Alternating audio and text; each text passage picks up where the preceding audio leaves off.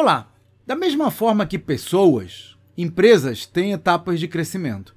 Nos primeiros anos, as pessoas precisam ser nutridas e demandam cuidado dos pais no que chamamos infância. Depois, na adolescência, já temos autonomia, mas ainda não encontramos o caminho. Finalmente, na fase adulta, a maioria de nós já se encontrou e começa a construir patrimônio, família, relacionamentos. Aos poucos, vamos crescendo, subindo nos degraus da vida. Com empresas é bem parecido.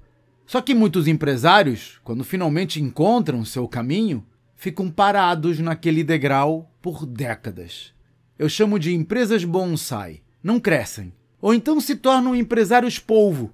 Contratam montes de pessoas, mas continuam concentrando todas as decisões, o que gera uma sobrecarga que os impede de explorar plenamente o seu potencial.